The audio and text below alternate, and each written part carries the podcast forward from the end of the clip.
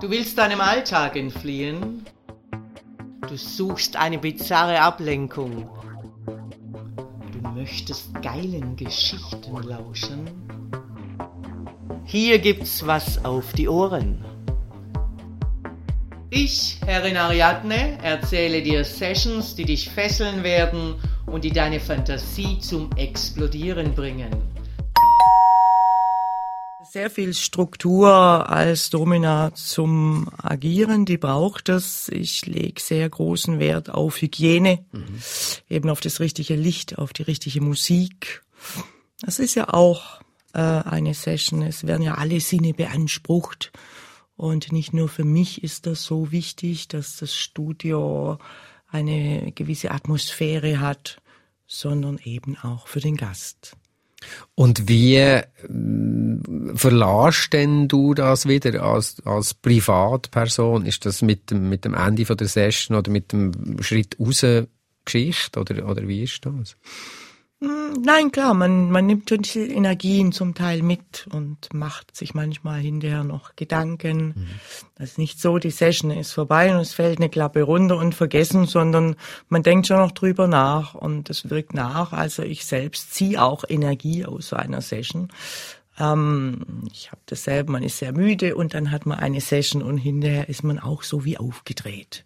Und wie ist das Gegenteil? Ich meine, das nehme ich an, braucht einem auch ziemlich, es nimmt einem her, oder? Wenn man auch. so energetisch. Genau. Gibt es da auch Momente, wo du dir echt äh, auch Sorgen vielleicht machst um jemanden? Um die Person, die in der Session ist? Ja. Im Nachhinein, im Nachgang. Äh, um ihre psychische Verfasstheit.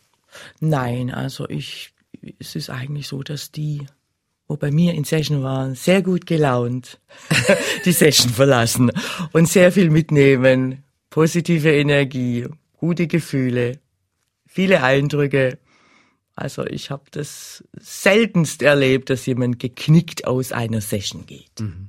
Und gibt aber keine Nachbesprechung im Sinn von, dass man dann mit ihnen noch darf, irgendwie doch, sich an der Bar doch, doch. bei einem Kaffee unterhalten. Und das gibt's. Doch, das gibt es. Und dort ist es aber auch nicht mehr die Rolle, oder ist es immer noch die Rolle? Nein, also je nachdem. Es gibt natürlich Sklaven, ich spreche jetzt mal von Sklaven, die in dieser Rolle bleiben möchten und auch wirklich demütig das Studio verlassen. Und es gibt diejenigen, mit denen man dann ganz normal hinterher spricht über Ferien, irgendwas, nachdem es ja kein Vorgespräch gibt, ist das Nachgespräch der Moment, wo man mir Privates erzählen kann, wenn man möchte, oder eben auch über die Session sprechen. Und wo äh, endet denn vielleicht auch dieses Verständnis für die Abgründe von der menschlichen Psyche? Wo sagst du, das geht nicht? Die klassischen Sachen wie Tiere, mhm. Kinder mhm. und auch bleibende Schäden, Narben, Drogen, all diese Dinge, die nicht zu verantworten sind. Mhm. Du hast mir gesagt, äh, das Kopfkino der Männer ist manchmal größer als, als die Möglichkeiten und hast dazu gelacht. Ich habe mir das ja. aufgeschrieben, aber ja. ich werde jetzt noch ein bisschen genauer wissen, was das heißt. Ja, eben das Kopfkino. Klar, es ist eben heute im Zeitalter von Internet, das ist jetzt nochmal der Vergleich zu früher, wo es das mhm. alles noch nicht gab. Ich meine, man kann natürlich, hat die Möglichkeit, ganz viel Bilder, Filme, sich alles anzuschauen im Internet äh, und sie kommen dann mit Fantasien als Beispiel. Sie äh, schicken mir Fotos von gefesselten Sklavinnen. So möchte ich gefesselt sein. Da ist irgendwie eine 40 Kilo schwere Frau, die da hängt. Der Mann selber 120 Kilo schwer. Sag ich, das geht halt einfach nicht. Mhm. Oder man berücksichtigt eben nicht, dass man halt ähm, diese körperliche Kondition hat, ähm, äh, eben lange auf einer Britsche zu liegen, weil man vielleicht schon ein bisschen betagt ist oder eben nicht lange knien kann, weil man halt ein bisschen Knieprobleme hat. Und so muss man halt äh, dieses Kopfkino je nachdem mit der Realität, also was man dann wirklich und wie lange aushält, ist in der Realität dann oftmals ein bisschen anders, als man das sich so vorstellt, wenn man ins Studio kommt, dann merkt man erstmal doch, wie anstrengend das eine oder andere sein kann. Also es ist schon ein, ein, ein rechter Job für beide Seiten, kann, ja. man, kann man sicher sagen. Ja. Ähm, du hast vorhin Internet erwähnt. Ja. Inwiefern, abgesehen davon, dass die Vorstellungen vielleicht manchmal auch irgendwie im Wolkenkuckucksheim zu verorten sind, inwiefern hat es denn deine Arbeit verändert? Also mal abgesehen von dem Teil. Meine Arbeit, ja, sicher. Als ich als Domina angefangen habe, damals gab es noch kein Internet. Wir haben unsere Session-Anfragen kamen übers Telefon oder mit dem Brief, via Brief. mhm. ähm, heute natürlich ist die Kommunikation eine ganz andere. Es gibt natürlich heute auch äh, viel vielfältigeres Spielzeug äh, im Bereich BDSM. Also meine Arbeit verändert durchs Internet. Ja, sie kommen eben vielleicht auch mit äh, ähm, konkreteren Vorstellungen ähm, auf uns zu, weil sie viel mehr Bilder und das alles sehen, weil die Zugänge eben zu den Informationen viel leichter sind. Früher gab es nur so ein Heft, das man kaufen konnte im Sexshop, wo die Dominas drin waren und das war noch verschweißt und das war sehr authentisch. Heute eben ähm, gibt es viel, viel, viel, viel mehr Frauen, die als Domina agieren mhm. und Macht es das auch schwieriger, dass, dass, äh, dass es mehr Bilder gibt, wo man, wo, wo man so sattsam, also ich meine, eben, Fifty Shades of Grey, äh, eben, genau. Also der zweite Teil bereits in den Kinos gesehen. Äh, ich bin bei einem Sexshop vorbei, vorbeigelaufen, da gibt's quasi äh, BDSM für Beginner, Anfänger, mhm. äh, die äh, mit Fell um Dings Handschellen, also es ist so ein bisschen mainstreamiger geworden. Also, das heisst, vermutlich musst du nochmal ein Briquet nachlegen auf der psychologischen Ebene, oder? Ja, klar, sie haben natürlich viel, viel mehr Input heute. Früher, wir haben uns vielleicht auch ein bisschen leichter getan. Wir haben nicht so viel Equipment gebraucht und so eine große Vielfältigkeit, wie es dann doch heute braucht. Ähm, ähm, es hat sich sehr, sehr viel entwickelt. Auch der, zum Beispiel der Latex-Fetisch, das war früher, da hat man ein bisschen was, das ist heute exorbitant, was es alles gibt im Angebot äh, im Bereich Latex-Fetisch. Also ist schon eine sehr, sehr große Entwicklung zu sehen. Aber ob jetzt die Klientel so groß anders ist wie damals, hm. Du meinst, der Mechanismus ist eigentlich immer noch ja, mehr, ja, äh, ja. Was, was würdest ja. du sagen, was ist dein Unverwechselbarkeitsmerkmal, wie man so schön sagt, in der, im USP, im, im, im Fachjargon, in der, in der Marketingsprache? Mein Unverwechselkeit. Ja. Also weißt du, du kannst sagen, okay, in dieser Vielfalt von Angebot, das, was ich mache, ist wegen dem so besonders gut. Ich glaube, ich gehöre ich selbst zu den ganz wenigen Dominas, die eben so, so viel, so viele Jahre Erfahrung haben, vor 25 Jahren begonnen haben. Davon gibt's sehr wenig. Du hast dann äh, vor zehn Jahren, wenn es mir recht ist, mehr oder ja. weniger auch mal aufgehört, oder? Mhm, hast gesagt, äh, du hast mir erzählt, du hättest ein Burnout mhm. gehabt. Das tönt, äh, wenn man es ein bisschen gemein sagt, auch ein bisschen wie ein schlechter Witz, wenn man sagt, der Domino hat ein Burnout, ja. oder?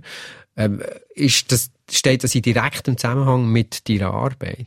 Ja, das stand in direktem Zusammenhang mit meiner Arbeit. Ich war damals als sehr junge Frau sehr, sehr, sehr erfolgreich als Domina. Mhm. Ich konnte mit meinen Energien nicht so gut haushalten, wie ich es heute kann. Heute weiß ich das und ich habe mich da wahrscheinlich auch ein bisschen übernommen, dass ich einfach zu viel Sessions betreut habe in der Zeit. Und ja, da kam es dann zum Burnout. Das heißt, der Tag kam eines Tages, als ich da stand, wusste, das ist jetzt meine letzte Session. Also das hast du so gewusst, gespürt? Ich, ja, sofort in dem Moment. Okay, was, was ist denn der passiert? Eigentlich gar nichts Besonderes. Aber ich habe das in mir gespürt, gewusst, so, das war's jetzt. Und Hast du da auch ein, anderes, ein anderes Gefühl gehabt für deine Klienten? Ich frage das vor dem Hintergrund, dass ganz viele Leute auch die Vorstellung haben, wenn man diesen Beruf macht, muss man Männer hassen beispielsweise. Nein, im Gegenteil. Aber. Man muss sie lieben. ja, nein, also mit Männerhass und Aggressivität ist man in diesem Beruf vollkommen verkehrt. Es braucht wirklich eine Menschenliebe, ähm, die Bereitschaft eben dem Menschen in die Seele zu schauen, wie du am Anfang gesagt hast. Das ist sehr, sehr wichtig. Dafür braucht es eine ganz große, hohe Empathie und äh, mit Aggressivität. Ich finde, das ist vollkommen fehl am Platz in dem Beruf. Äh, wenn nochmal auf die letzte Session äh, zurückkommen, dann hast du gesagt, okay, ich höre hier mal auf. Ja. Und bist dann als Bestatterin genau. arbeiten. ja. ja, du lachst jetzt. Äh, ja, ja. Äh, auf erst, auf erst, mit dem ersten Gedanken haben wir so das Gefühl, aha, okay, das ist jetzt nochmal ein Schritt weiter in den mhm. Abgrund. Und gleichzeitig hat es aber sehr viel miteinander zu tun. Wie, wie ist denn das vorgegangen, dass denn du als Bestatterin bist arbeiten? Ja, mein, mein Ausstieg damals war sehr abrupt und ich habe das ja nicht so geplant. Und ich stand dann schon da und habe mir überlegt, was mache ich jetzt nach zehn Jahren als Domina? Und ich wollte wirklich nicht mehr zurück in diesen kaufmännischen Beruf, ähm, der damals der Grund war, dass ich ähm, als Domina begonnen habe, dass mir alles zu langweilig war, sondern ich habe das auch wirklich, das mit den Menschen arbeiten, mir hat es gut gefallen und es war mehr oder weniger ein Zufall, dass ich dann darauf gekommen bin, doch mal mich bei einem Bestattungsunternehmen zu bewerben.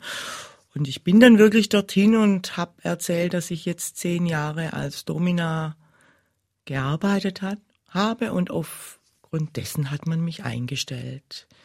Also mein damaliger Chef meinte, er traut mir eben diese hohe Empathie zu und er glaubt, dass ich richtig bin in diesem Beruf und das hat sich auch bewiesen.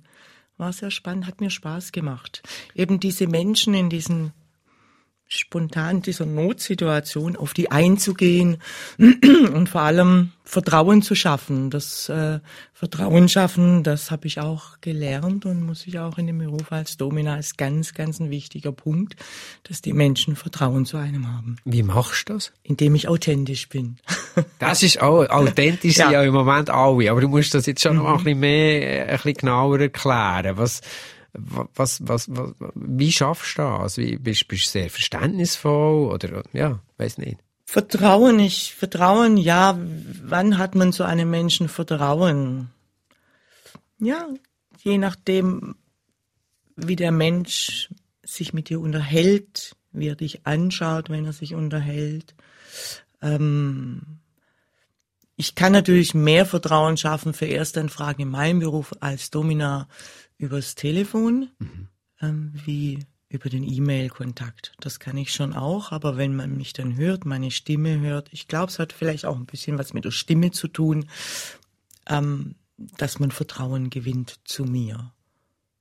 Jetzt hast du in beiden Berufen, wo du tätig bist und immer mhm. noch tätig bist, als, als mhm. Domina, hast es ja sehr fest und stark mit der Essenz von der menschlichen Existenz zu tun. Es ist äh, quasi, es geht ums Eingemachte, mhm. wenn man so will. Wo, wo, wie erklärst du dir dein Interesse, die, die, deine Leidenschaft, die Reiz für, äh, für, für genau diesen Teil? an den Menschen. Könnte sein, dass du sagst, ja, weisst ich mache einfach lieber Gartenarbeit. Nein, es reizt mich sehr, ähm, hinter die Fassade zu blicken. Ich habe das auch als Bestatterin, da kann man auch hinter die Fassade blicken. Mhm. Trifft man auch den Menschen in einer Situation, wo man genau dann hinter die Fassade schauen kann. Hm? Ähm, und das ist als, als, als Domina nichts anderes. Ich finde es sehr, sehr, sehr spannend, in diesen Abgründen in Anführungszeichen zu forschen. Mhm. Ähm, unsere Welt heute ist oberflächlich genug. Oberflächlichkeiten haben wir überall. Also ich lerne auch dabei und äh, es gibt mir ein sehr gutes Gefühl.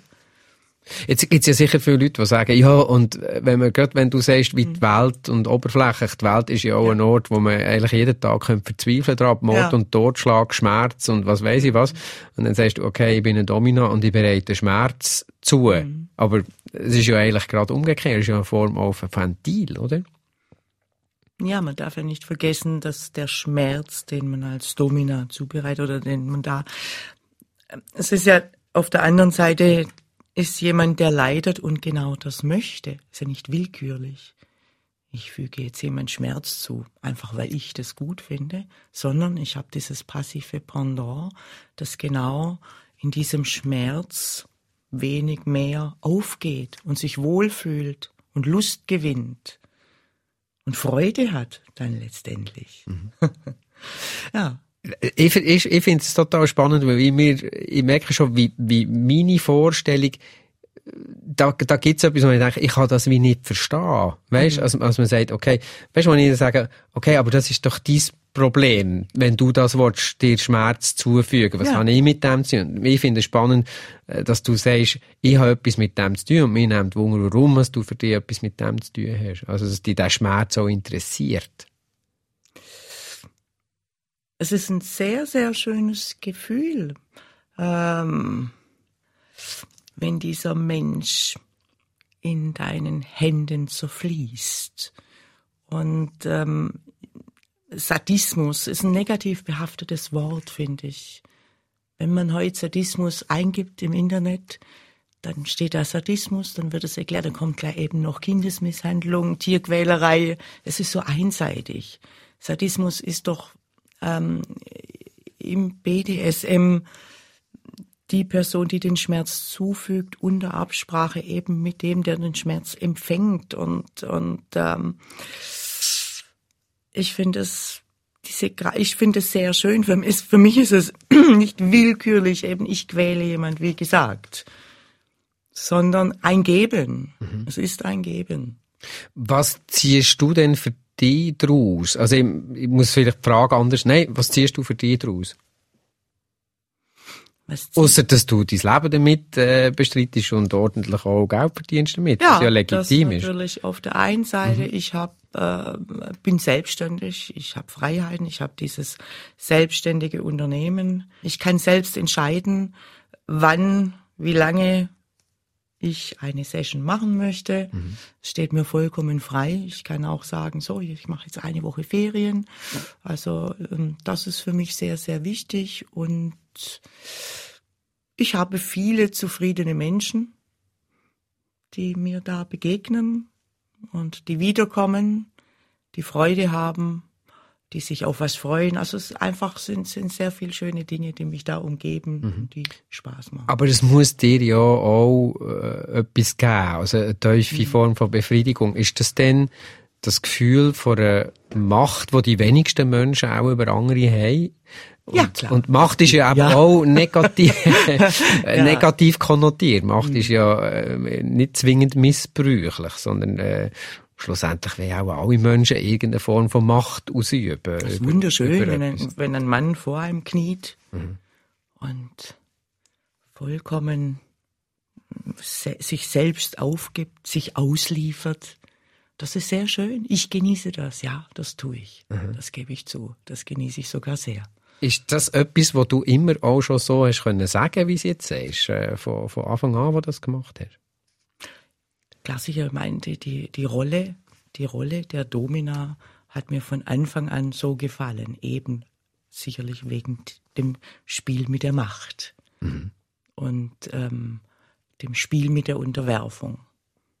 Ich finde das als Frau sehr, sehr angenehm und ähm, bestärkt mich in meiner Weiblichkeit, würde ich auch sagen. Also ich fühle mich so viel weiblicher noch als, als dass du jetzt quasi, aber du bist Prinzessin mit der Pistole. Das, das ja, ja, schon, aber mich, also ich, mich, ich, ich finde, dass mich unterstützt es in meiner Weiblichkeit. Ich fühle mich weiblicher, ich fühle mich schöner.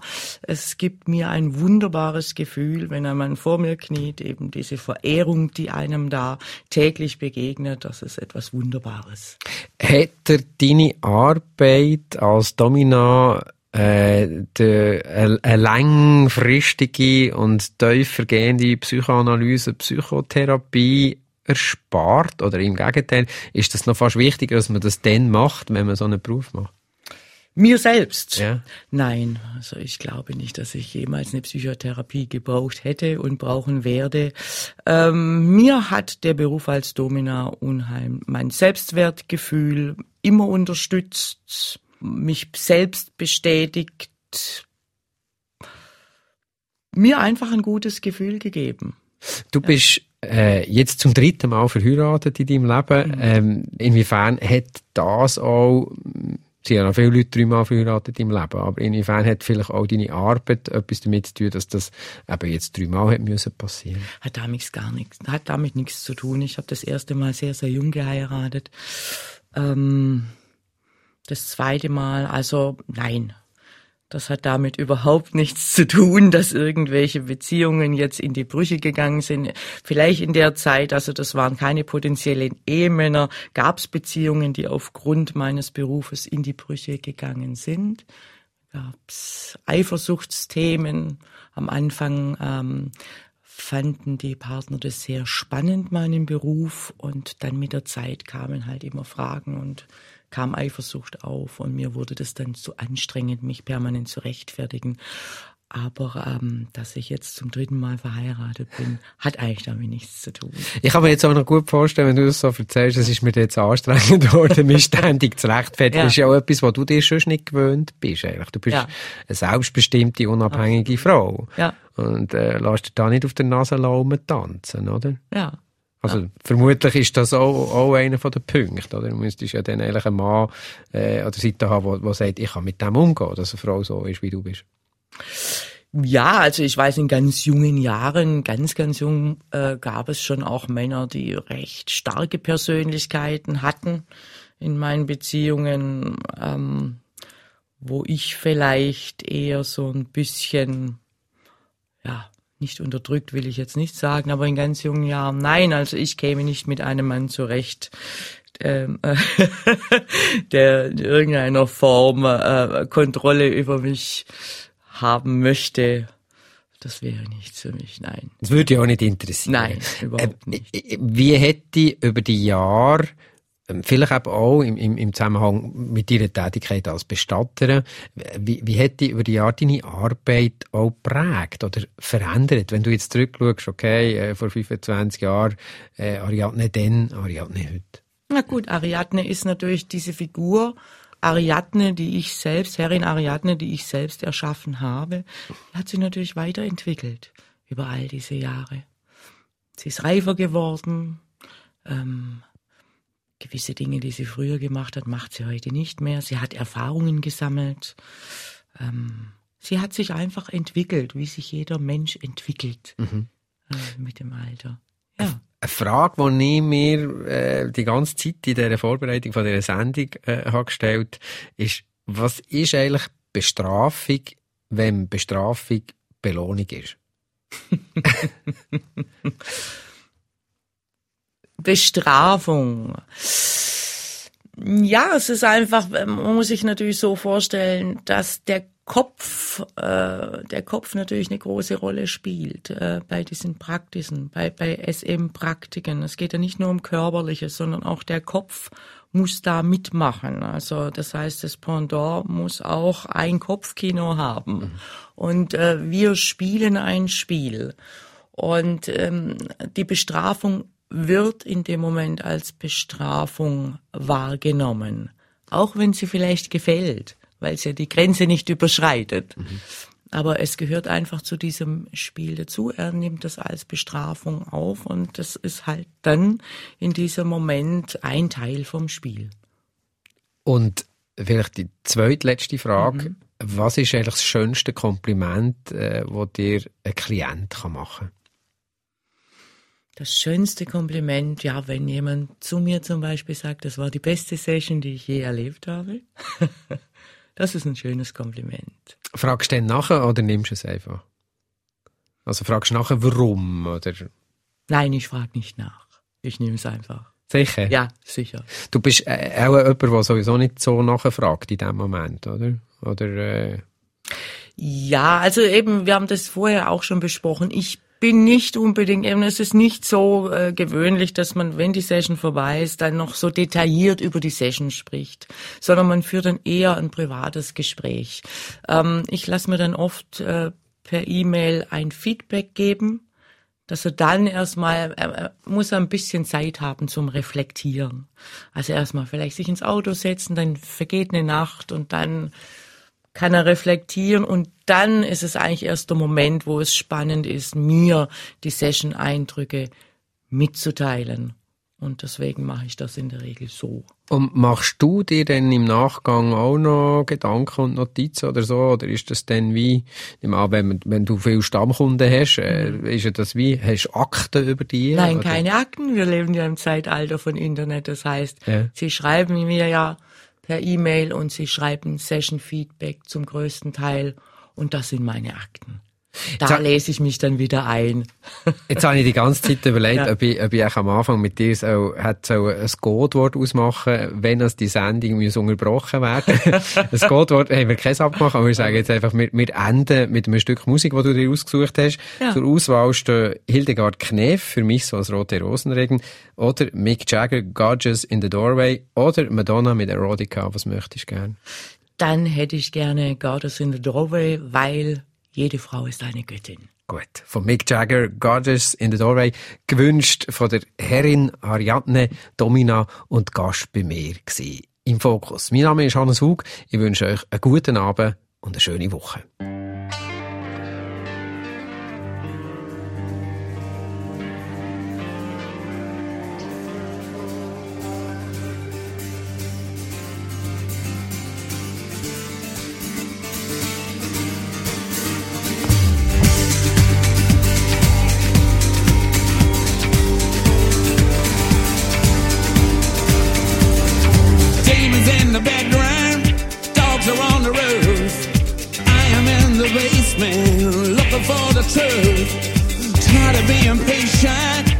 for the voice to come. If you want the answer, there is only one. only one.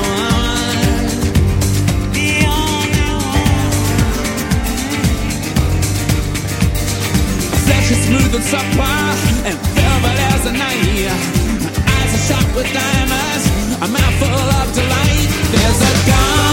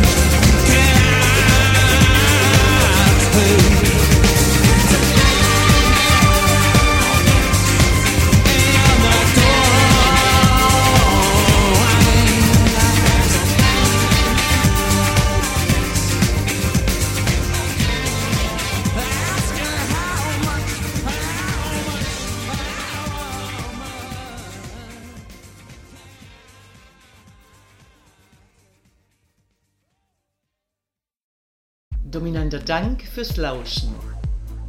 Wenn dir dieser Podcast gefällt, dann freue ich mich, wenn du ihn likest, abonnierst und weiterempfehlst. Und vor allem, besuche mich auf www.derfemdom.com, damit du nichts verpasst und von unseren Aktionen profitieren kannst. Der Femdom Podcast. Hier gibt's was auf die Ohren.